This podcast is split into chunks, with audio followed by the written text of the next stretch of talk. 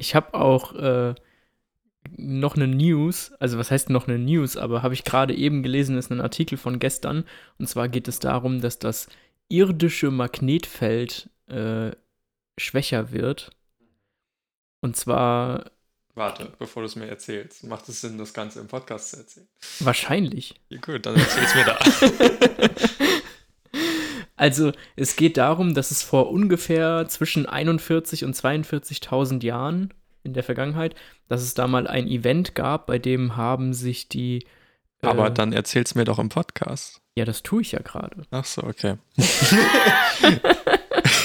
Alles klar, also das Intro. Okay. Genau. Go.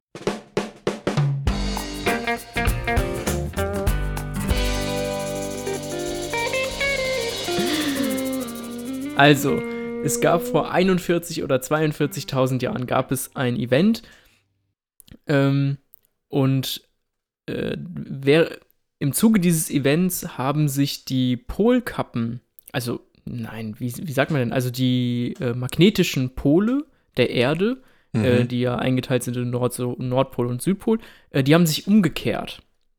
Äh, das ist hervorgerufen worden durch die Schwäche des Magnetfelds aufgrund von, ich denke mal, Eruption, weil das Magnetfeld entsteht ja durch den, äh, durch den Kern, durch den Erdkern, den flüssigen Erdkern. Und wenn da eben bestimmte Bewegungen oder so vorgehen, äh, wird das Magnetfeld auf der Erde stärker oder schwächer. Das ist ganz normal. Und aktuell befinden wir uns in so einer Abwärtsbewegung. Also es wird, ähm, dieses Feld wurde vor 170 Jahren zum ersten Mal aktiv gemessen. Und seitdem ähm, ist es Stand jetzt äh, um 9% gesunken also die Stärke dieses Feldes. Mhm. Und äh, als vor 41.000 Jahren bei diesem Ereignis, da hatte es nur noch 25 Prozent der Stärke von heute. Und ähm, man spekuliert, das ist nicht bewiesen, aber man spekuliert, dass das unter anderem dazu geführt haben könnte, dass bestimmte Arten ausgestorben sind oder dass auch ähm, zum Beispiel der Neandertaler auch ausgestorben ist, weil das eben für die Tier- und Pflanzenwelt ähm, sehr schwierig ist, weil nämlich sobald das Magnetfeld schwächer wird, ähm, werden die, die Sonnenstrahlen, die auf die Erde treffen, werden viel stärker. Also diese, diese magnetischen UV-Strahlen, die ja sehr ähm, schädlich sind. Mhm. Und äh, ja, davon äh, jetzt sagt man natürlich, es kann sein, dass es wieder auf so ein Ereignis hinausläuft. Ähm, vor allem, was auch so ein Problem ist, ist quasi, dass wenn diese, ähm, also der ganze Magnetismus funktioniert dann anders. Also alle unsere Kompasse, kom, kom, was ist die Mehrzahl von Kompass? Kompasse? Kompi, Kompasse. Also alle Kompasse funktionieren dann halt auch nicht mehr, mhm. weil ja alles ausgerichtet ist auf diesen einen Stand und wenn, wenn es dann irgendwann mal kippt, dann stimmt quasi nichts mehr. Und äh, darüber funktioniert ja auch viel Kommunikation und äh, ja, wie das halt so ist. Und äh, passenderweise dazu, ähm, also nicht passenderweise, aber ich fand, das ist irgendwie ähm, klingt das so ein bisschen ähnlich. Und zwar hat Netflix jetzt eine neue Serie rausgebracht, und zwar Tribes of Europe. Und äh, da geht es um eine Zivilisation, die quasi den, äh, den weltweiten Blackout überlebt hat. Und der Blackout könnte ja rein theoretisch auch durch ein solches Ereignis hervorgerufen werden. Mhm. Ja. Ist übrigens eine Serie von den Machern von Dark. Oh, das hört sich sehr gut an. Ich habe sie tatsächlich schon auf, äh, gesehen, wollte sie auf meine Watchlist setzen, habe es noch nicht getan. Aber ja, dann werde ich auf jeden Fall mal reinschauen. Was ich gerade noch gesehen habe, weil du ja gesagt hast, äh, vor 42.000 Jahren mhm. ist das Ganze passiert, äh, wurde dieses Ereignis wohl auch nach Douglas Adams äh, Adams-Ereignis genannt, weil er ja die Antwort nach allen, äh, was die Antwort des Universums, des Le Sinn des Lebens und so weiter ist. Die Antwort war immer 42 bei ihm. In dem Fall 42 mal 1000, aber hey. Ah, okay, alles klar. Ist ja auch lustig. Ja.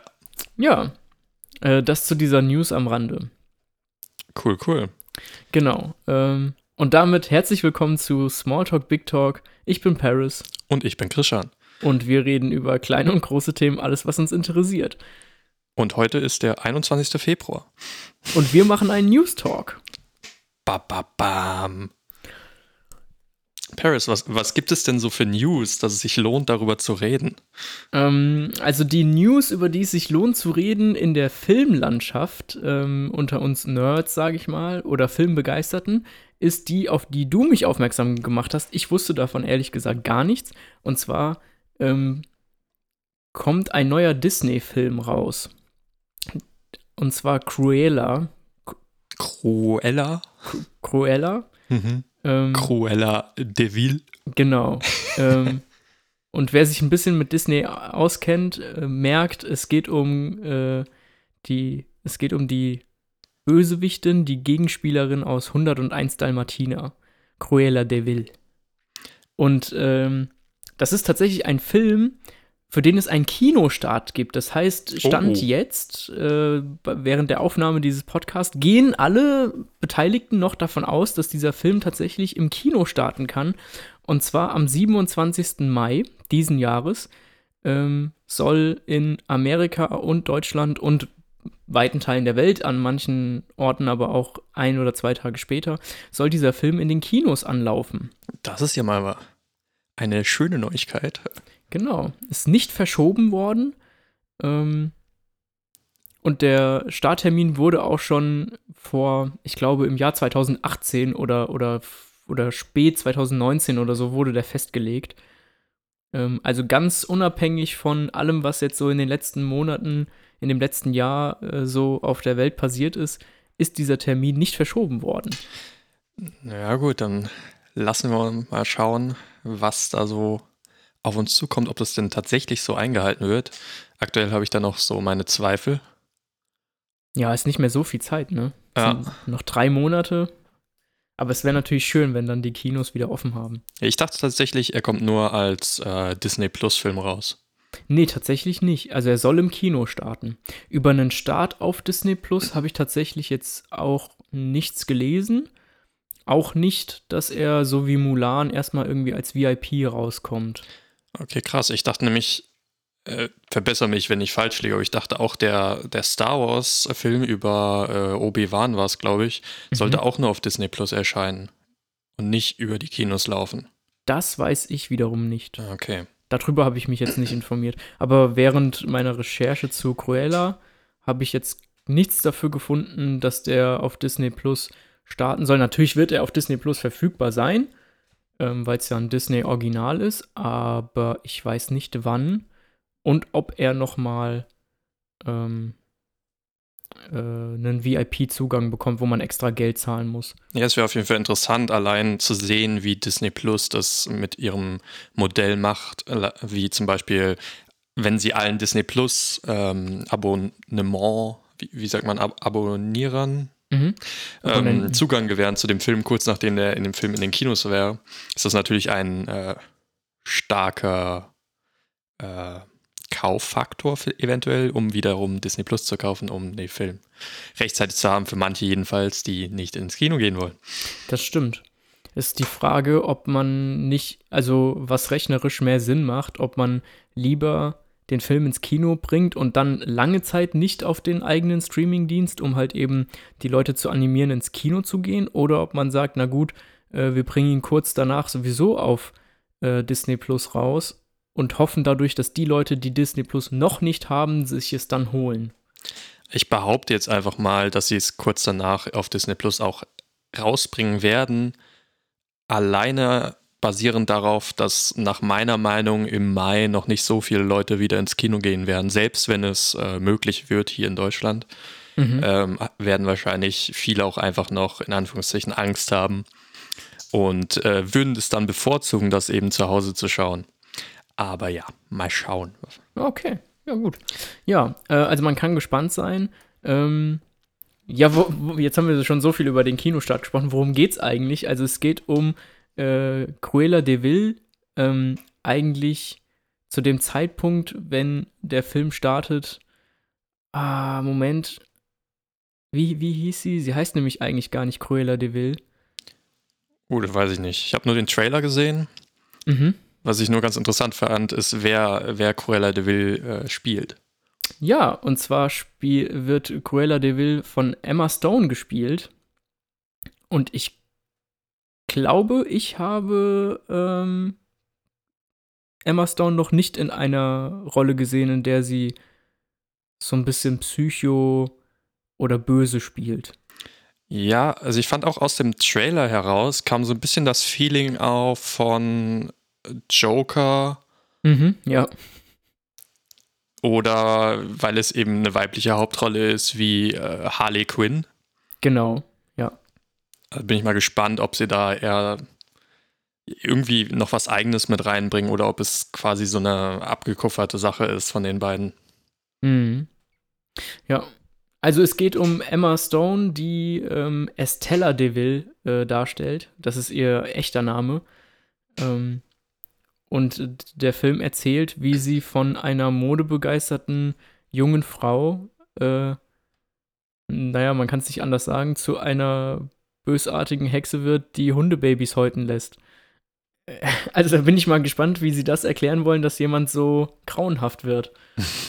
ähm, interessant fand ich, dass äh, Cruella de Vil ist ja ein, äh, der Name sagt ja schon, dass sie die Böse ist weil nämlich äh, Cruella könnte man ja von cruel, dem englischen Wort, ab, äh, ableiten, was ja grausam bedeutet. Und Devil ist französisch und heißt die Gemeine. Ja, oder wenn man es englisch ausspricht, Devil, der Teufel. Oh ja, stimmt. Ach, das ist weil, mir gar nicht aufgefallen. Genau, weil auf ihrem Auto steht nämlich immer auf dem Nummernschild äh, Devil. Oder ah. eben Devil, je nachdem, wie man es ausspricht.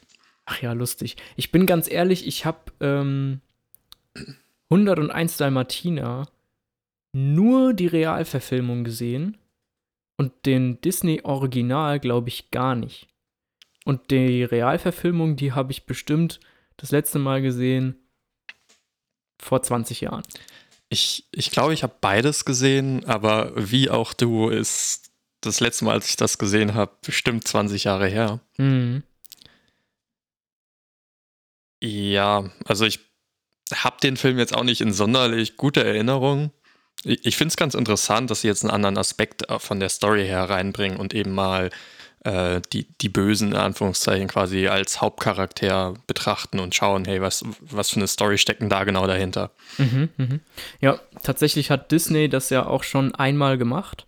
Ähm, also einen Film gedreht, der sich auf die, auf die böse Figur äh, fokussiert. Und zwar ähm, mit Maleficent, äh, mit Angelina Jolie. Da, da hat man das ja schon mal gemacht. Stimmt. Äh, aus welcher Story wurde das quasi nochmal genommen? Ähm, ist das nicht Schneewittchen? Ach, stimmt, ja, klar. Oder, oder Dornröschen? Nee, Schneewittchen, genau. Ähm, und das hat sich auf jeden Fall für Disney sehr gelohnt.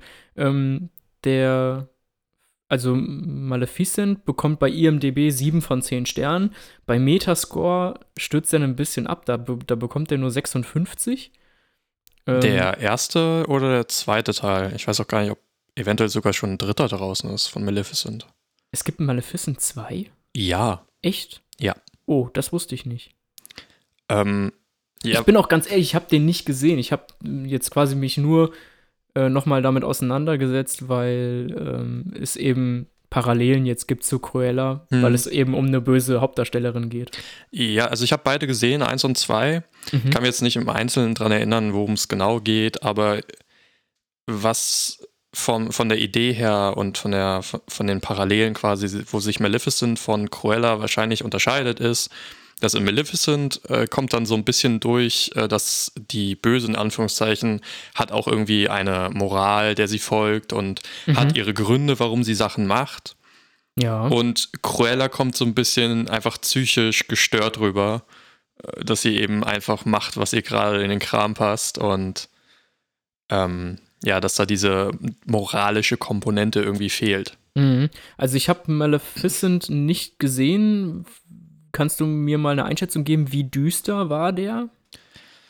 Oh, eigentlich fand ich gar nicht. Also am, okay. Anf am Anfang ist es halt, ähm, geht es letztendlich darum, dass, äh, dass Maleficent, äh, ich glaube, das, das Kind äh, ver, verwünscht, na, verhext Mhm. vom, vom König, auf, ähm, weil, ich weiß gar nicht mehr warum genau, irgendwie betrügt er sie oder was auch immer. Ja, also, also im Märchen geht es ja darum, dass sie nicht eingeladen wird zu. Ach nee, warte mal, das ist. Das, jetzt verwechsel ich das mit Dornröschen. Eieiei. Nee, okay. Entschuldigung. Nee, So eigentlich fängt es somit an, jo, sie sind eigentlich mit den Menschen mehr oder weniger befreundet, in Anführungszeichen. Also sie, sie kennt nichts Böses Mhm. und dann hat sie halt eine schlechte Erfahrung und daraufhin verdüstert sich das Ganze und dann äh, legt sie einen Fluch auf das Kind und das Kind wächst irgendwie auf bei drei Feen und äh, ja, sie wacht aber trotzdem irgendwie immer über das Kind. Also man merkt auch da, selbst wenn, er, obwohl sie das Kind verhext hat, hat sie irgendwie äh, ein Bedürfnis daran zu sehen, wie sich das Ganze entwickelt. Und Mhm. dann gibt es eben den Streit zwischen Menschen, äh, die, ich glaube, Maleficent dann irgendwie äh, angreifen in ihrem Wald. Gibt es halt so eine riesige Schlacht. Ich weiß gar nicht, ob das im ersten oder im zweiten Teil ist. Aber letztendlich ist das, man kann immer die Beweggründe von ihr eigentlich nachvollziehen. Mhm. Währenddessen, jedenfalls das, was ich vom Trailer gesehen habe von Cruella, sieht einfach so aus wie, äh, ich bin geistig gestört, ich will, ich will das und das haben und das und das erreichen, dafür mache ich alles, was nötig ist und wenn ich über Leichen gehe. Ja. Weil, also, weil der, der Trailer, ich habe jetzt nur einen Trailer gesehen, es gibt ja mehrere. Ähm, und den, den ich gesehen habe, der war ja auch von den Farben her ja doch recht, sagen wir mal, hell, also recht fröhlich, so. Aber irgendwie die Geschichte ist ja doch so, wie du halt sagst, ne? irgendwie ist sie so psychisch krank. Aber das Ganze soll ähm, eine Komödie sein, aber auch ein Krimi. Und bisher ist auch überhaupt nicht bekannt, ab wie vielen Jahren der Film freigegeben sein wird. Weil, also für mich klingt das jetzt nach nichts, wo ich jetzt sage, oh, Disney bringt einen neuen Familienfilm raus, ich nehme jetzt meine Kinder und davon ist eins äh, sechs Jahre alt und damit gehe ich jetzt in Cruella und guck, guck mir an, wie eine Frau äh, zu einer Psychopathin wird. Nee, es klingt definitiv eher sowas, als wäre das so ein Kandidat, der, äh, wie du das letzte Mal schon erwähnt hast, dass Disney über diesen, ähm, wie heißt der Service, worüber ist Disney Stars, ne? Wo Mhm. dann quasi Content für Erwachsene gemacht wird oder bereitgestellt wird. Mm, Ja, wobei ich nicht glaube, dass der jetzt ab 16 wird oder so, sodass man den dahin packt. Das glaube ich nicht. Weiß ich jetzt nicht. So, aber also er, er, er sieht irgendwie, wenn man jetzt sich überlegt, um was es geht, irgendwie ist das schon sehr düster. So. Ja, ich habe es noch nicht ganz verstanden, worum es jetzt eigentlich geht. Ich meine, ich habe nur den einen Trailer gesehen. Soweit ich das raussehen oder hören konnte, gibt es wohl zwei Parteien. Also einmal Cruella und da gibt es irgendeine Frau, die sie versucht zu übertrumpfen und die sie dann irgendwie im Laufe des Films immer wieder überrascht. Mhm. Mit irgendwelchen Coups, äh, die, wo sie ihr zuvorkommt oder irgendwelche Kleider, die sie spektakulär enthüllt. Ja. Ähm, ja, aber viel mehr konnte ich dem Ganzen auch nicht entnehmen. Das Einzige, was ich noch an, an Wiedererkennungswert zu 101 Dalmatiner gesehen habe, ist einmal äh, bei einer Szene sieht man Dalmatiner in der Ecke, die Cruella anknurren. Mhm. Und man sieht die zwei Handlanger, die man auch aus, de, aus den 101 Dalmatiner kennt, zwischendurch. Ja. Mir, mir fällt gerade der Name nicht ein. Ha Ich Harvey? Hä? Ha nee. weiß nicht, es waren für mich keine einprägsamen Namen. Nee, aber äh, ja, genau, die beiden tauchen wieder auf. Ähm, ich gehe jetzt einfach mal davon aus, dass ähm, diese Rolle von der Frau, die sie da übertrumpfen will, dass das Emma Thompson ist. Also die Schauspielerin. Ähm, wie sie jetzt im Film heißt, weiß ich nicht genau. Ähm, also generell ist eigentlich der Cast ja schon ziemlich gut. Da spielen echt einige namhafte Leute mit. Wer spielt denn noch mit, außer Emma Thompson und, äh, Und Emma Stone. Emma Stone, genau, beide Ähm, Emmas. Also es, es spielt noch mit Emily Beckham, die, die ist nicht so bekannt, aber die spielt quasi die Schwester von äh, Cruella de Vil. Und ich Mhm. könnte mir so vorstellen, dass, dass, dass die so der moralische Anker sein wird, dass die so die Gute sein wird. Und was ich ziemlich cool finde, ist, dass äh, Emily Beckham äh, sieht Emma Stone echt mega ähnlich. Also du wirst wahrscheinlich im Film wirklich sagen, okay, ja, die beiden sind Schwestern, das ist so. Das finde ich ziemlich cool. Ähm, und dann spielt auch noch mit äh, Mark Strong. Der ist äh, in den letzten äh, Jahren ist er uns, denke ich mal, am meisten bekannt. Das ist der Butler aus Kingsman. Ach ja. Ja. Und der spielt einen dieser Handlanger. Wenn ich das richtig gelesen habe. Genau. Und Emma Thompson, die kennt man eigentlich aus, äh, aus jedem Film. die, hat, die hat irgendwie in den, in den äh, 90ern oder also halt 89 ist ihr erster Film. Also noch gar nicht so alt. Und seitdem hat die in über 60 Filmen mitgespielt. Und darunter so Sachen wie Harry Potter und I Am Legend und Men in Black und weißt du, solche Sachen. Wen hat sie denn in Harry Potter gespielt, weißt du das? Das weiß ich nicht. Ich weiß, dass sie da mitgespielt hat, aber sie hat nur in zwei Teilen mitgespielt. Ich denke so. mal, sie wird vielleicht. Also sie spielt in der Orden des Phönix mit. Mhm. Jetzt weiß ich aber nicht, in welchem noch. Die spielt bestimmt irgendeine Lehrerin oder so. Aber wie gesagt, halt in, die, die taucht in so vielen Filmen auf. Schon, schon nice. Naja, okay. Ja. Ähm, was mich auch an äh, quasi den Vorgänger an 101 Dalmatiner erinnert, ist äh, das offizielle Filmplakat, weil das ist in so einem, also schwarz-weiß ist ja eher so grau, mhm. weißt du? aber du kannst ja auch quasi so diese kompletten Farben machen, dass es wirklich nur noch schwarz und nur noch weiß gibt. Und so ist dieses Filmplakat gehalten. Das ist, äh, man sieht quasi Emma Stone als Cruella de Vil und es ist komplett nur mit den Farben weiß und schwarz gestaltet, wie halt eben typisch Dalmatina. Und wie sie guckt auf diesem Filmplakat, da musste ich auch sowas von an Harley Quinn denken. Ja. Genauso wie du, äh, wie du es gerade gesagt hast. Ist irgendwie ja doch sehr erwachsen, düster. Naja, ähm, was, was glaubst du, hätte, hätte man ah. einen Film gebraucht äh, über die Geschichte von Cruella de Vil, wie sie so wird, wie sie wird? Ich habe jetzt gerade nochmal nachgeguckt, wen sie in Harry Potter gespielt hat. Mhm. Das ist diese, diese Professorin, die die Wahrsagerin macht. Äh, Professor Quir, Quir, nee, ja, ja, die oben in ihrem Turm ja, ist genau. und die immer in, in, so Tassen liest und ja, so genau. und so eine mega große Brille. Ach, echt krass, weil die sieht eigentlich viel jünger aus als diese Rolle. Ja, auf jeden Fall. Geil. Cool. Okay, ob, ob das jetzt, äh, ob wir diese Story jetzt gebraucht hätten von Disney. Ja, oder ob du sie gebraucht hättest.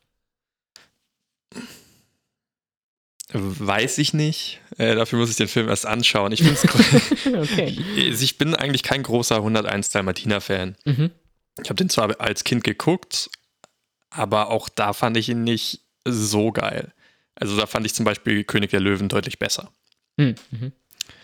Ähm, es ist ja auch nur der erfolgreichste Film von Disney. ja. aber ja, mal schauen. Also ich denke, es gibt auf jeden Fall nochmal eine neue Sichtweise. Und eventuell hofft, erhofft sich da auch einfach Disney, dass vielleicht die, die, die äh, jüngere Generation vielleicht auch nochmal die alten Filme anschaut. Ja, ich, ich glaube, das ist auch eher so ein Ding irgendwie, so keine Ahnung, jetzt, was weiß ich, Leute, die so ein paar Jahre älter sind als wir, die dann Kinder haben, die so in so einem jungen Alter sind, halt so wirklich so fünf bis, was ist, zehn oder so. Und wenn man dann irgendwie sieht, ach guck mal, da kommt jetzt hier dieser Kinofilm raus, Cruella de Vil, komm, dann gucken wir jetzt mit den Kindern noch mal vorher 101 Dalmatiner oder vielleicht danach, weil es ja die Geschichte danach ist oder so. Hm. Vielleicht so. Ja, also ob es hängt jetzt natürlich vom Film ab, wie, gut der gemacht ist. Mhm. Ich glaube, es ist schwer zu sagen. Aber ich finde es auf jeden Fall interessant, dass sie nochmal diesen Perspektivwechsel wie bei Maleficent quasi auch haben. Vielleicht haben sie auch einfach gemerkt, hey, Maleficent hat einiges an Geld reingespielt. Ich weiß jetzt gerade nicht wie viel, aber ich weiß, dass er recht erfolgreich war. Sonst 750 Millionen Dollar. Ja, und äh, davon haben sie einen zweiten Teil gedreht und ich bin mir nicht sicher, ob es sogar auch entweder ein dritter geplant ist oder der dritte schon draußen ist. Hm, okay. Also dementsprechend, äh, wenn das Konzept funktioniert, dann kannst du ja weiterdenken, welche Filme hat denn Disney noch gemacht, wo es einen Bösen gibt, den man verfilmen könnte. Weißt uh. du, dann ist das ja so quasi so eine Remake Factory äh, ja, okay. Idea mäßig. Du nimmst einfach einen Film, guckst, wer ist denn der Böse und wie kann man den interessant gestalten. Und ich denke, dass äh, dadurch gewinnt Disney Milliarden, wenn sie, wenn sie das so durchsetzen. Als nächstes kommt dann die Original Story von Scar. Ja, bei, bei König der Löwen weiß ich nicht. Ich glaube, das ist ziemlich durchgekaut mittlerweile. Ja. Ja, ist es auch. Aber weiß nicht, ich habe leider gerade keine, keine Disney-Filme im Kopf, welche sich dafür jetzt perfekt eignen würden. Es gibt mit Sicherheit ein paar, allein wenn man die, die ganzen Märchen von früher guckt. Mhm. Ich, ich schau gerade mal, was es so gab. Moment.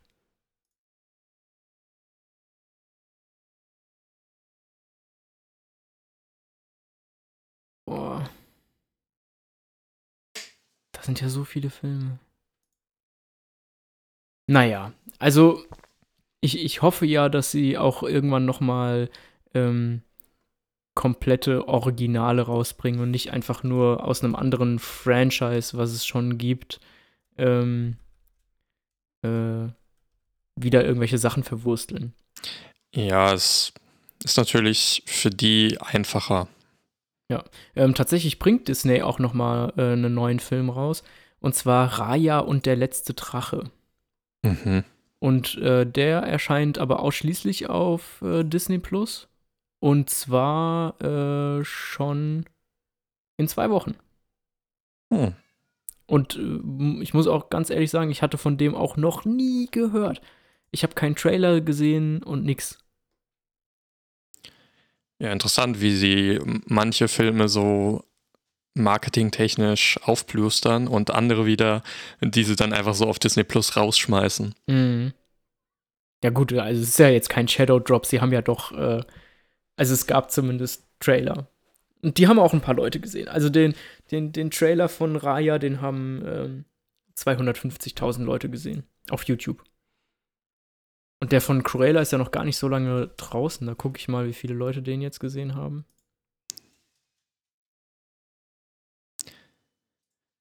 Dumm, Hat dumm. Disney nicht sogar noch einen anderen Film rausgebracht, der ähnlich wie Maleficent und Cruella ist, nämlich äh, Hook? Von, Stimmt. Ist ja, ja, wer war denn der Schauspieler nochmal? War das Johnny Depp? Nee. Nee, ähm. Ach. Oh Mann, ey. Äh. Ja, jedenfalls bin ich gerade die Filme durchgegangen, die sie so alle rausgebracht haben und das ist mir direkt ins Auge gestochen. Also wahrscheinlich sind sie schon dabei, das alles so, äh, die alten Filme durchzugehen und dann zu sagen, hey. Mhm. Also, äh, Hook ist mit äh, Robin Williams, aber der spielt Peter Pan. Ja, ja, aber ich kann mich dran erinnern, dass das. Äh und Captain Hook wird gespielt von Dustin Hoffman. Ich weiß jetzt hm. nicht, ob du den meinst. Von Oder meinst du, meinst du, also das, also der, der Hook, das ist der von äh, aus den frühen 90ern. Nee, Meinst es gab doch jetzt, ja genau, es gab doch jetzt davon auch wieder ein Remake, ich weiß gar nicht Ach, wann genau, aber so. Das war wiederum mit einem recht bekannten Schauspieler als Hook. Ich weiß leider nicht mehr, wer Peter Pan war. Hm, ich glaube, der hieß einfach nur Pan, oder? Kann das sein? Oder hieß der einfach nur Peter Pan? Was ist denn der, der Disney-Film? Ähm. Ach du Schande, wie viele Peter Pan-Filme es gibt. Mhm. Boah, okay. Zeichentrick.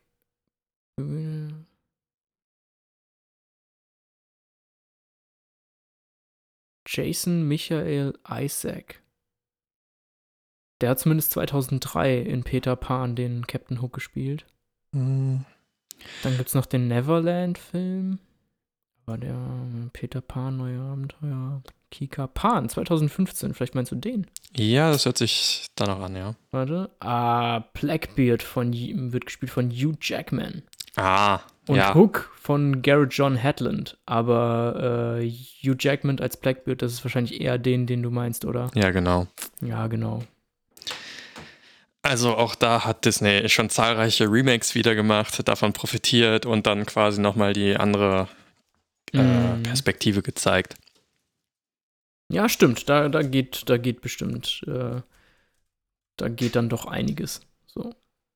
Wobei ich, ich aber sagen muss, irgendwie, Hook ist für mich ein Charakter, der ist halt, finde ich, schon interessanter als jetzt Cruella de Vil, die eher diesen Wahnsinn hat. Weil natürlich ist das filmisch jetzt interessant, so, aber ich muss ganz ehrlich sagen, ich habe mir Joker auch nicht, auch nicht angeguckt. Ähm, und trotzdem finde ich, ist das für einen Film interessant, aber für einen Disney-Film äh, will ich bei einem Disney-Film sehen, wie jemand zu einer Psychopathin wird? Ich weiß es nicht. Irgendwie, irgendwie nein. Ja, also so 100% überzeugt bin ich auch noch nicht, aber wer weiß, vielleicht überrascht uns der Film. Ja, ich weiß auch nicht, ähm, ob der, äh, ob der jetzt so geil wird, weil nämlich, äh, also an, der, der Film hat einiges an Historie hinter sich und zwar wurde 2013 haben die angefangen, diesen Film zu planen. Also sie haben 2013 haben sie, haben sie bekannt gegeben, dass sie diesen Film drehen wollen. Und da hat äh, Eileen McKinnon, McKenna, sorry, die hat äh, das Drehbuch geschrieben. Das ist die, die auch The Devil Wears Prada und äh, 27 Dresses geschrieben hat. Also schon eine Schreiberin, die sich damit auskennt, äh, Frauenfiguren zu schreiben. Vor allem ja auch ähm, in The Devil Wears Prada auch eher unangenehme Frauenfiguren zu schreiben. Und ähm, dann äh, frage ich mich, warum dann, nachdem sie, äh, nachdem sie daran geschrieben hat, wurde das Drehbuch so oft noch an andere Leute gegeben, ähm, die das überarbeiten sollten. Also natürlich weiß ich nicht, wie das Drehbuch von ihr war, aber es war ja jemand, der ja auf jeden Fall Filme gemacht hat, die sich mit einer ähnlichen Thematik auseinandersetzen. Also ähnlich im Sinne von starke Frauenfigur oder wichtige Frauenfigur. Ähm, und die sehr erfolgreich waren. Und dann hat man Leute da dran gesetzt, äh, wie zum Beispiel Kelly Marcel. Das ist die, die äh, das Drehbuch zu dem Fifty Shades of Grey Film geschrieben hat. Die hat aber auch äh, das Drehbuch zu Venom geschrieben. Mhm. Und dann nach der wiederum äh, haben sie dann äh, Jess Butterworth dran gesetzt. Und das ist der, den wir unter anderem kennen als Mitschreiber. Der hat sich das nicht ausgedacht, aber als Mitschreiber von Edge of Tomorrow, diesen Tom Cruise-Film, wo er in Zeitschleife lebt. Ah, ja. Und äh, in, von James Bond 007 Spectre hat er auch noch mit dran geschrieben. Und nachdem der an dem Drehbuch gearbeitet hat, kamen noch mal zwei weitere Leute. Vielleicht war Disney einfach noch nicht zufrieden damit. Ja, aber ich, ich, ich frage mich, warum. Naja. Also, aber ganz ehrlich, warum die initiale ähm, Drehbuchautorin, die auch Devil Wears Prada geschrieben hat, mhm. äh, das, warum das nicht genommen wurde, magst du Devil Wears, Wears Prada oder Wears Prada? Ich habe den Film ehrlich gesagt, ich glaube mal einmal gesehen, aber begeistert davon war ich jetzt nicht. Na, mir, mir ging es eher, äh, bei dem Punkt ging es mir eher darum, ähm, um diese. Eher um die, um die Charakter. Genau, äh, um, um die Figuren quasi, dass es darum geht, eine Frau darzustellen. Ja, aber ich kann mir gut vorstellen, dass sie das geschrieben hat und aber Disney denkt sich halt, äh, wir haben ein bisschen, noch ein bisschen höhere Ansprüche oder wir wollen eben noch was on top setzen. Ja, okay, na gut. Ich habe jetzt auch mal nachgeschaut, also ähm, von dem offiziellen Walt Disney-Kanal, äh, der ähm, Trailer von Raya und der letzte Drache. Ähm, der ist vor drei Wochen rausgekommen. Der Film startet schon in zwei Wochen. Ähm, und den Trailer haben 10 Millionen Leute gesehen. Und den Trailer von Cruella stand jetzt, haben 9 Millionen Leute gesehen, aber der ist auch erst seit drei Tagen draußen. Ja, ich glaube, um Cruella wird ein deutlich größerer Hype entstehen als um. Raya und wie heißt der doch gleich? Raya und der letzte Drache. Ja, genau.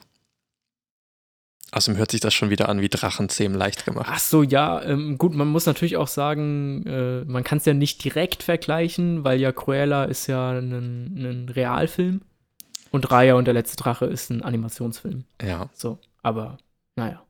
Aber allein schon, wie sie es aufgezogen haben, wenn du ja sagst, es soll im Kino rauskommen, ich nehme einfach mal an, dass Raya äh, nicht ins Kino kommt. Nee, nee, nee, der, der startet äh, am 5. März, glaube ich, äh, und zwar direkt auf Disney Plus. Ja, dementsprechend stecken sie wahrscheinlich auch mehr Marketing in Cruella.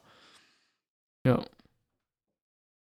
Ja, gut, auch die müssen natürlich zusehen, wie sie jetzt äh, wieder mehr Umsatz machen, in Anführungsstrichen. Jetzt nicht, dass es denen so schlecht gehen würde, aber die sind ja durch ähm, die Umstände der letzten Jahre, haben die ja auch viel Geld verloren, was so, ähm, was diese ganzen äh, Disneylands anging, weil die, die kosten ja jeden Tag unglaublich viel Geld, da alle Attraktionen zu pflegen und die ganzen Mitarbeiter. Und ähm, da, da geht natürlich gerade keiner hin und das kostet alles Geld. Ähm, das hat die natürlich auch ganz schön belastet finanziell. Auf der anderen Seite haben sie Disney Plus rausgebracht und Disney Plus hat auch in der in der äh, kurzen Zeit, in der es gab, auch unglaublich viele Abonnenten dazu gewonnen. Also ähm, äh, seit wann gibt es Netflix? Netflix gibt es seit 2000 2011, glaube ich. 2011 gibt es Netflix. Oder vielleicht auch sogar noch, noch länger, aber das Okay. ist das, was ich im Kopf habe. Und, und äh, die haben, glaube ich, 200 Millionen Abonnenten, zahlende Abonnenten. Das heißt, da sind ja immer noch mal äh, ganz viele andere äh, hinterher. Hm. Ähm, und Disney Plus hat Abonnenten. Ich schau mal nach. Und Disney Plus gibt es, glaube ich, erst seit 2019, oder? Das gibt's noch nicht so lange. Ich glaube auch, ja. Ich meine 2019 war das relativ äh, neu rausgekommen. Wir haben es ja dann auch in Neuseeland mehr oder weniger bei unserer Gastfamilie dann abonniert, kurze Zeit. Mhm, mhm. Und dann The Mandalorian zu sehen. Stimmt, ja. Das Ja. war da, glaube ich, auch noch nicht so. Genau, ähm, war zwar, äh, äh, Oktober 2019 hat, äh, ist Disney Plus gestartet. Ja. und äh, hat zum Standpunkt äh, jetzt, also beziehungsweise zum ersten Quartal 2021, also das letzte, letzte Quartal 2022, da hatten sie 94 Millionen Abonnenten. Also ein bisschen weniger als die Hälfte von Net Netflix, die es aber schon zehn Jahre länger gibt. Hm. Krass.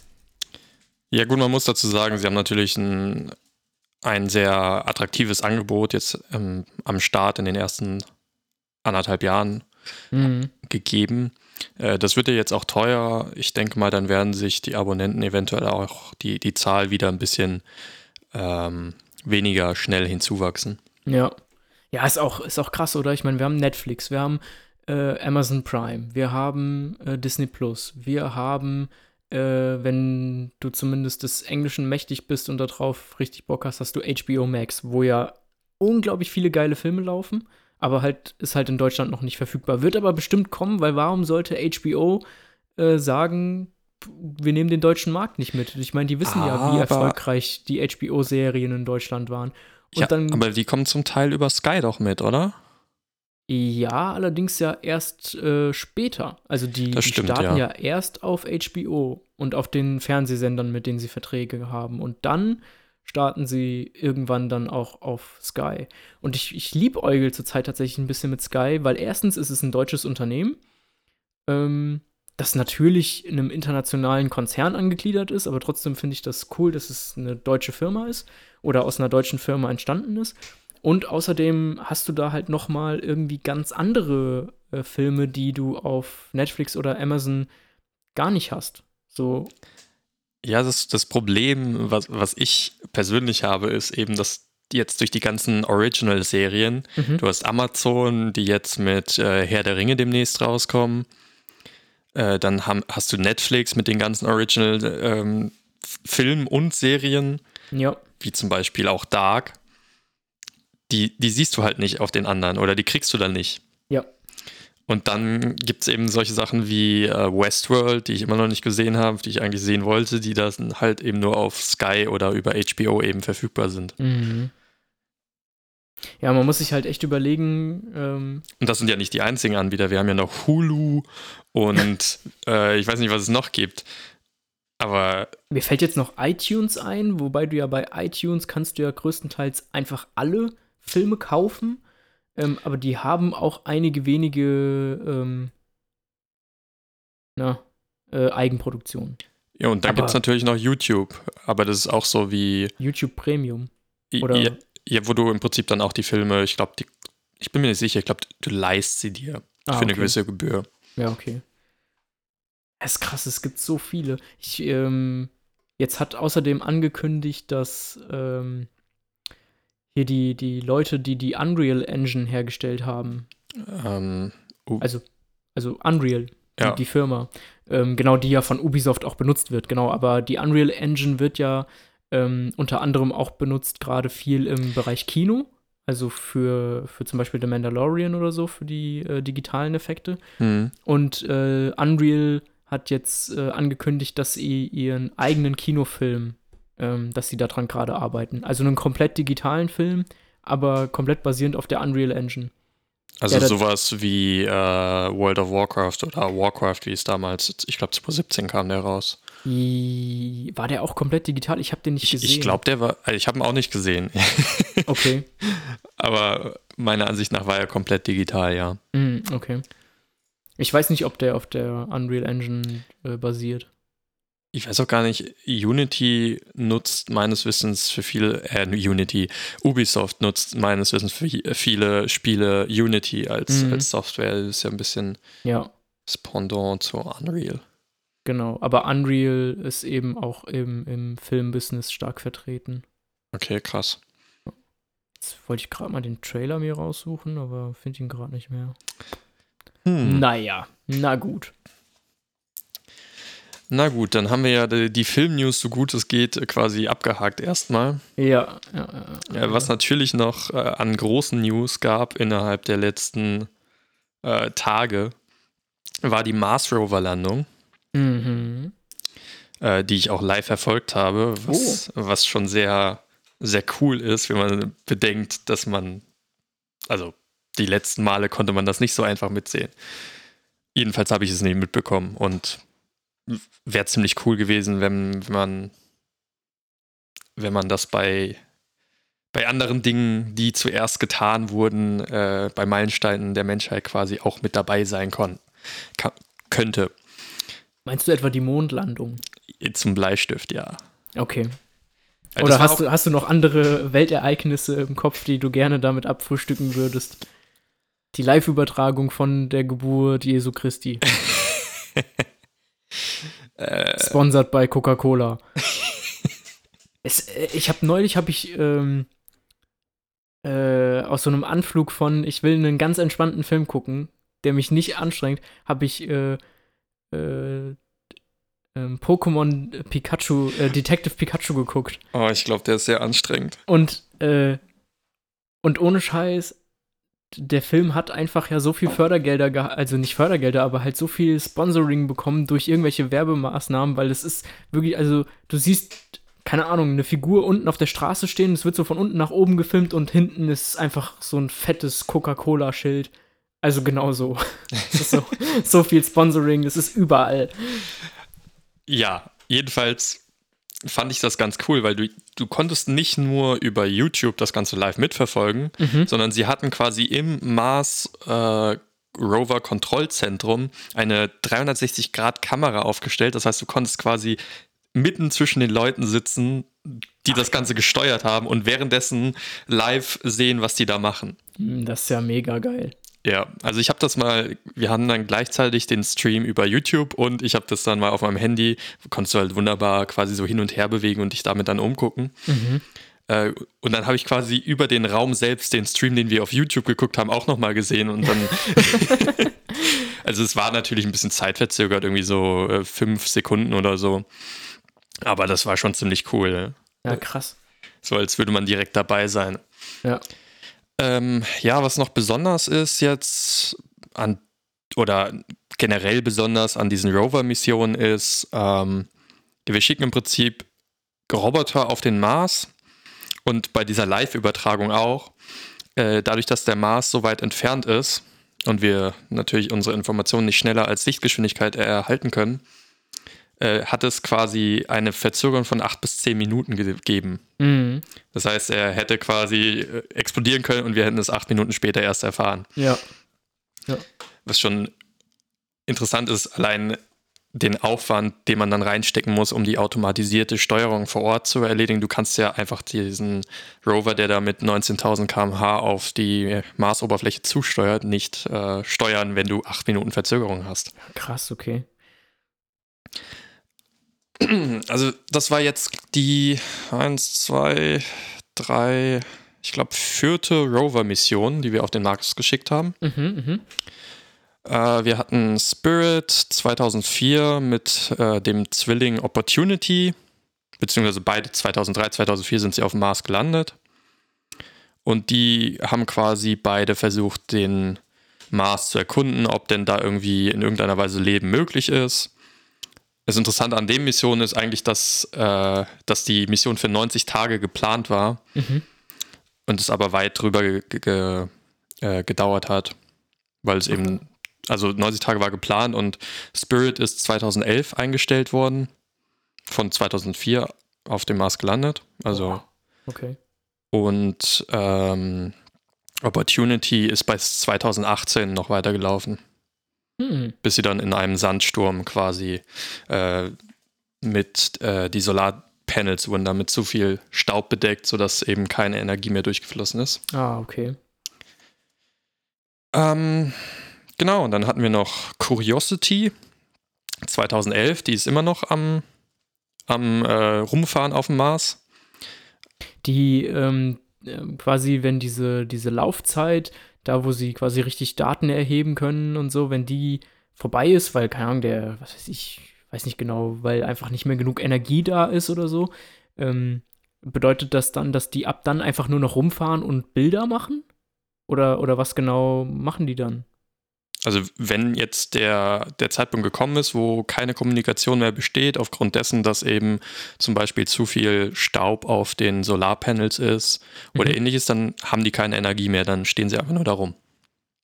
Ähm, ja, ja, also meine Frage war jetzt eher, was, was machen die in der, also die, die Mission ist angesetzt für 90 Tage und da Mhm. haben die ja einen Plan, was sie machen, ähm, jetzt bestimmte Orte abfotografieren oder so oder irgendwelche Proben nehmen oder irgendwelche Daten auswerten und zur Erde schicken.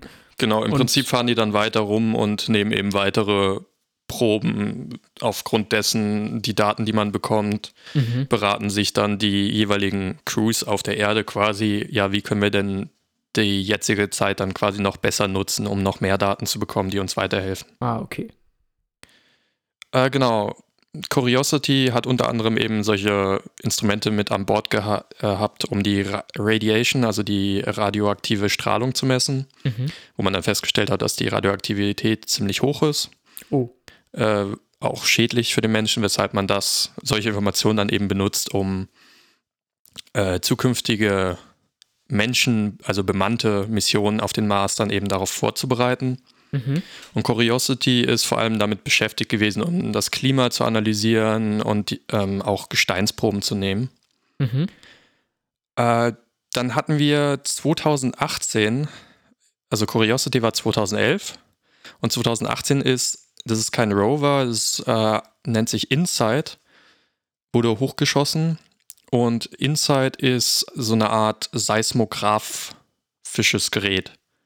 Also was InSight, äh, die Mission von InSight ist quasi äh, herauszufinden, einmal, wie wird denn eigentlich so ein riesiger Gesteinsbrocken zu einem Planeten? Okay.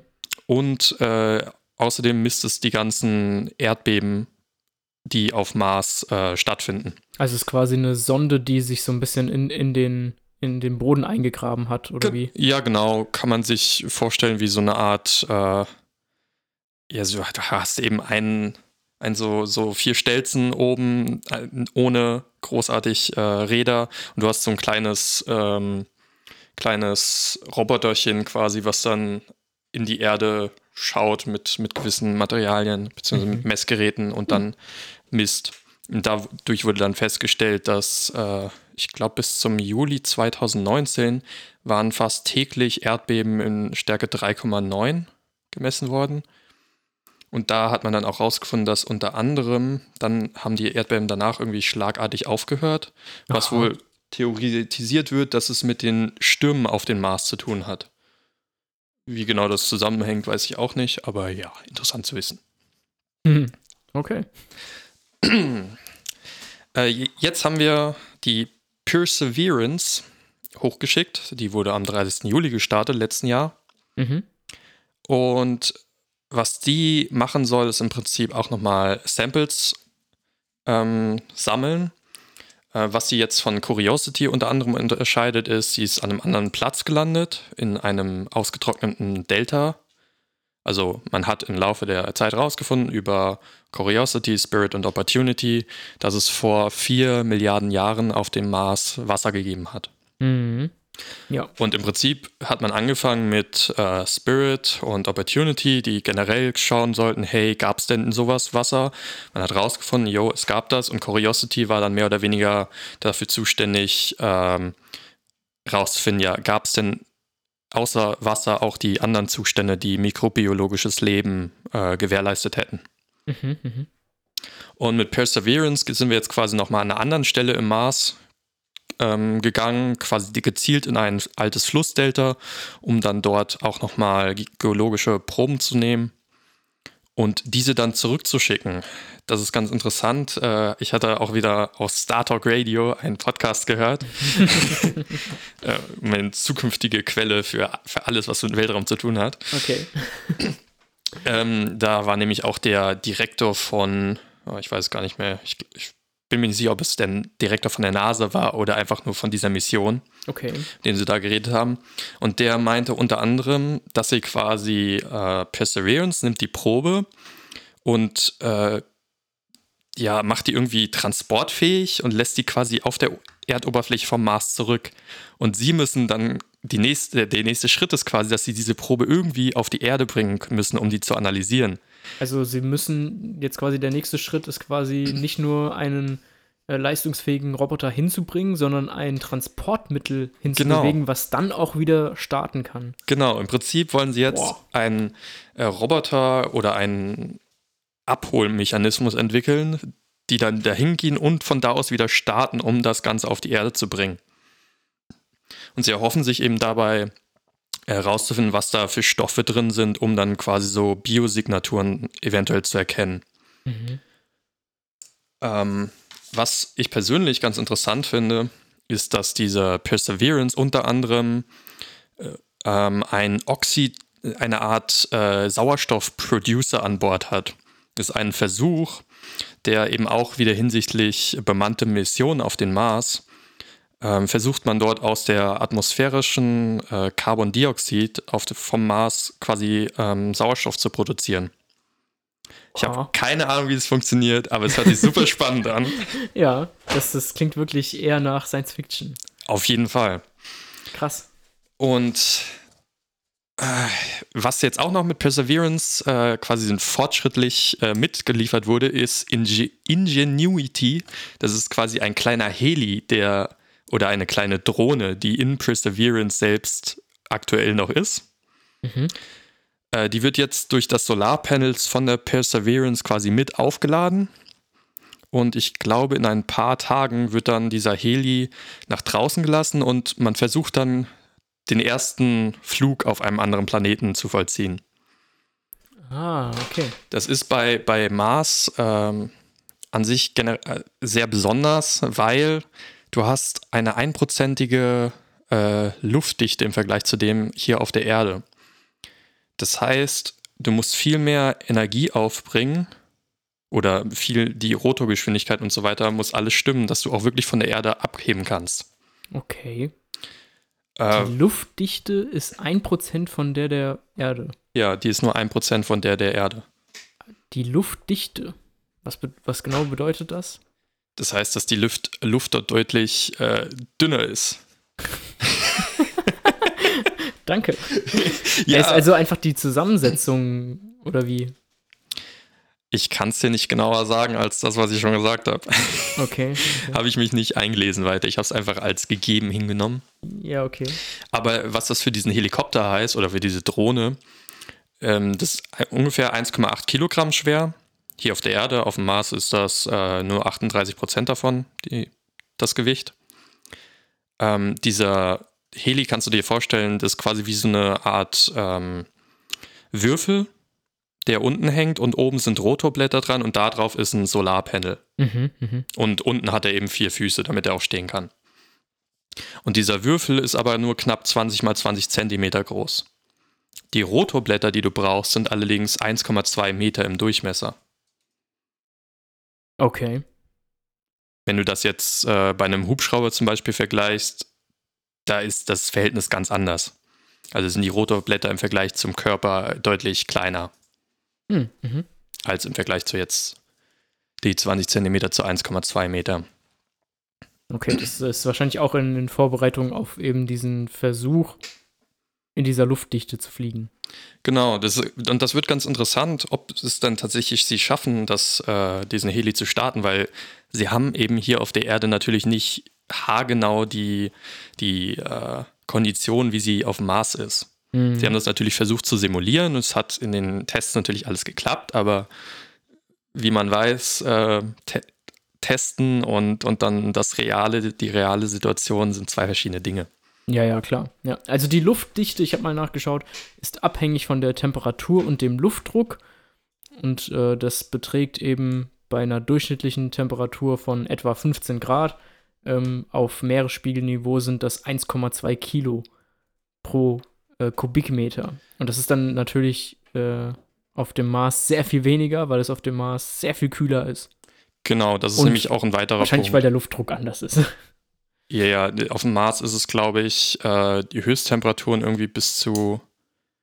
Ah, jetzt will ich nichts bis Falsches zu sagen. Null. Bis zu null, ja. Ich, ich hat, meinte, hatte irgendwas mit 7 Grad im Kopf. Und Niedrigsttemperaturen von minus äh, 100 Grad ja, am ja, genau. Tag. Irgendwie hab sowas, ich auch ja. gelesen. Min minus 100 genau. Grad. Ja. Das, das Ding ist, bei diesen ganzen Rovern muss, muss die, die Temperatur innerhalb der Rover so hoch gehalten werden die ganze Zeit, dass die Instrumente eben nicht kaputt gehen. Und das mhm. ist eben auch die Gefahr, dass bei diesem Heli, ähm, dass er, wenn er eben zu wenig Energie bekommt, mhm. dass dann auch eben die Instrumente einfach schief gehen. Frage. Und zwar, also schaffen sie es durch diese Solarpanels so viel Energie herzustellen, um wiederum so viel Wärme herzustellen, um diese Temperatur aufrechtzuerhalten. So habe ich das verstanden, ja. Das ist ja krass. Also sie haben einmal, die, die Perseverance hat nochmal einen anderen Energielieferanten. Ähm, mhm. Das habe ich allerdings nicht komplett verstanden. Und zwar das die Esso-Tankstelle. Nee, aber es wurde tatsächlich in dem Livestream unter anderem, äh, also als ich den Livestream geschaut habe, um wo die Landung quasi gezeigt wurde, mhm. wurde unter anderem dann auch gesagt, ja, sie wollen äh, den Mars untersuchen, weil sie unter anderem die Materialien, die dort in der Luft sind, nehmen können, um eventuell die in Treibstoff umzuwandeln. Oha. Wo ich mir dann halt dachte, ja cool, wir gehen auf einen anderen Planeten und beuten den direkt aus, obwohl wir ihn noch nicht bevölkert haben. Ja gut, also muss man, muss man sich halt fragen, inwiefern das äh, moralisch überhaupt fragwürdig ist, wenn dieser Planet einfach gar nicht bewohnt ist. Ja, also, also es war mein, natürlich nur scherzhaft ist, gedacht. Ist, aber. Ist, ist, ja die Frage, wenn du da aus der, äh, aus der Luft irgendwas filtern kannst und daraus Treibstoff herstellen kannst, ja was anderes, als wenn du den, den Planeten aufbohren musst und dann am Ende ist der Planet zerstört oder so. Mhm. Also. Was jedenfalls auch noch bei diesem, äh, bei Ingenuity, also dem Heli, ganz interessant ist, ist, dass sie diese zwei Rotorblätter, die du beim Hubschrauber hast, die, äh, beziehungsweise du, beim Hubschrauber hast du zwei Rotorblätter? Beim Hubschrauber? Oder also, hast du ein, also eigentlich einem, hast du doch nur eins, was sich in eine Richtung dreht. Genau, bei einem, bei einem normalen Hubschrauber hast du ein Rotor, also nee, du hast drei Rotorblätter und das, das ist also ein, ein ja. Also Moment, du hast drei Flügel, die ergeben, die ergeben ein, ein, Rotorblatt. Ein Rotorblatt und das dreht sich und natürlich nur in eine Richtung und dann hast du quasi noch mal ein zweites, was äh, hinten angebracht genau. ist und damit machst du eben die Links-Rechts-Steuerung. Genau, und weil sie das im Prinzip äh, einsparen wollten, dieses dritte oder zweite Rotorblatt eher gesagt, mhm. äh, besitzt Ingenuity quasi nur zwei Rotorblätter, also schon zwei verschiedene, allerdings sind die quasi übereinander gelagert. Aha. Und die drehen sich in verschiedene Richtungen, sodass äh, die Stabilität gewährleistet ist und damit muss man dieses äh, zweite Rotorblatt, oder beziehungsweise in dem Fall wäre es dann das dritte, nicht einbauen. Ach ja. Wäre ganz interessant zu sehen, ob das dann irgendwie auch in anderen Flugzeugen äh, beziehungsweise Hubschraubern dann in Zukunft Verwendung hat. Hm. Mhm. Spannend. Äh, ja, im Prinzip ist, ja, ist ganz interessant zu sehen, dass es jetzt langsam wieder äh, mehr Richtung Mars-Expedition geht. Was ich noch gelesen habe, was, was absolut nichts damit zu tun hat. Mhm. Und was auch der Artikel, den ich gelesen habe, war 2019, ist der schon rausgekommen. Erinnerst du dich an eine Firma, die vor einigen Jahren dieses Reality-TV auf dem Mars irgendwie versprochen hat? Da gab es mal diese, diese große Werbekampagne, wo sie gesagt haben, hey, wir suchen Leute, die auf ein One-Way-Ticket zum Mars gehen und wir machen ah. daraus so eine Art Reality-TV-Show. Also, ich wusste nicht, dass das äh, Reality-TV sein soll, aber mir ist das noch ein Begriff von wegen, dass sie ähm, Freiwillige suchen, die natürlich auch einen technischen oder wissenschaftlichen äh, Hintergrund haben, aber halt auch Leute, die, die jetzt nicht unbedingt dafür gemacht sind, Astronauten zu sein aber halt eben, dass die Leute suchen, die sich bereit erklären, quasi äh, da hinzufliegen und nie wieder zurückzukommen. Genau, also ich konnte mich da noch bildlich dran erinnern, weil ich fand das damals schon sehr äh, skurril, dass du daraus eine Reality-TV-Show machst. Mhm. Ähm, naja, und jedenfalls habe ich gelesen, dass diese Firma 2019 pleite gegangen ist. okay. ja. Also ich denke, dass wir in äh, der nahen Zukunft doch noch, also, also mittel- und langfristig doch noch einiges über Mars ähm, Missionen, genau, nicht, Ex nicht äh, Expeditionen, sondern Mars-Missionen hören werden, ähm, weil nämlich erstmal, äh, erstens gibt es ja jetzt ähm, den neuen Rover oben und außerdem ist ja da, wir haben ja immer noch Elon Musk, der, mhm. der das ja auch vorantreiben will ohne Ende. Und ähm, außerdem hat äh, Jeff Bezos ähm, hat ja angekündigt, dass er aus dem äh, Vorsitz von Amazon zurücktreten will. Und äh, zwar, weil er sich äh, noch mehr auf seine anderen Firmen konzentrieren will. Und seine anderen Firmen sind äh, unter anderem auch eine. Blue äh, Origin oder so, ne? Ähm, ich weiß nicht, wie sie heißt. Das kann gut sein. Also eine Firma, die in den Weltraum fliegt. Und ähm, ich könnte mir zwar vorstellen, dass der erstmal daran interessiert ist, Satelliten nach oben zu bringen, aber äh, ganz ehrlich, früher oder später wollen alle zum Mars. Mit Sicherheit. Ja. Äh, bin ich mal gespannt, wann, wann es dann tatsächlich mit äh, SpaceX auf Mars-Exkursion äh, geht. Genau, und es gibt ja immer noch Pläne, ähm, jetzt auch eine Mondbasis zu bauen. Oh. Weil man einfach sagt, man kann ähm, durch die durch die Möglichkeit, eine stationäre Station zu errichten, ähm, könnte man doch viel besser forschen. Also, weil eigentlich ist der Mond ja uninteressant. Ähm, aber es gibt ja einfach äh, Wissenschaften, die im Weltall durchgeführt werden, zum Beispiel auf der ISS. Und man sagt, dass man äh, einfach Sachen ähm, auf dem Mond besser erforschen könnte, ähm, weil man halt einfach die, die Versorgungsflüge und so müssten äh, seltener stattfinden. Und äh, mhm. generell, es wird ja auch immer wieder Energie darauf verwendet, die ISS auf Kurs zu halten und das alles würde eben wegfallen. Ähm, würde also sehr viel Energie, Zeit und Geld sparen. Auf der anderen Seite muss man dann allerdings, äh, kann man da auch nicht alles forschen. Also die ISS wird nicht aufhören ähm, äh, zu forschen und wird auch nicht wegfallen oder so, weil auf dem Mond hast du natürlich auch wieder ähm, Gravitation. Ähm, natürlich hast du bei der ISS auch Gravitation, aber eben in einem so geringen Maße, dass man da halt gut forschen kann. Und auf dem, Ma auf dem Mond halt eben nicht. Naja. Okay, was, was definitiv auch noch demnächst mal Podcast-Thema sein kann, äh, Thema Weltraum ist Weltraumtourismus. Oh ja, stimmt. Gibt es ja auch demnächst Ende des Jahres die ersten Flüge.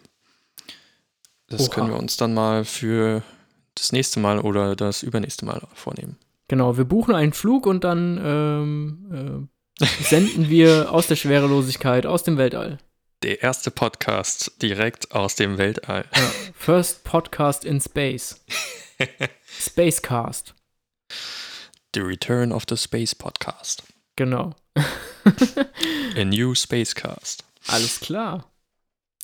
Okay, ich denke, das war's für heute.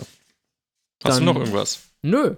Ähm, dann wünschen wir unseren Zuhörern noch eine schöne Woche, einen schönen Montag. Ja. Ein, eine schöne Woche und einen erträglichen Montag. Genau, genießt das Wetter und äh, hört Smalltalk Big Talk. Auf jeden Fall. Vor allem auch die letzten Folgen. Falls jemand für Weltraum interessiert ist, die vorletzte Folge, ich weiß leider nicht, wie sie heißt. Äh, ich glaube, irgendwas mit Alien Live.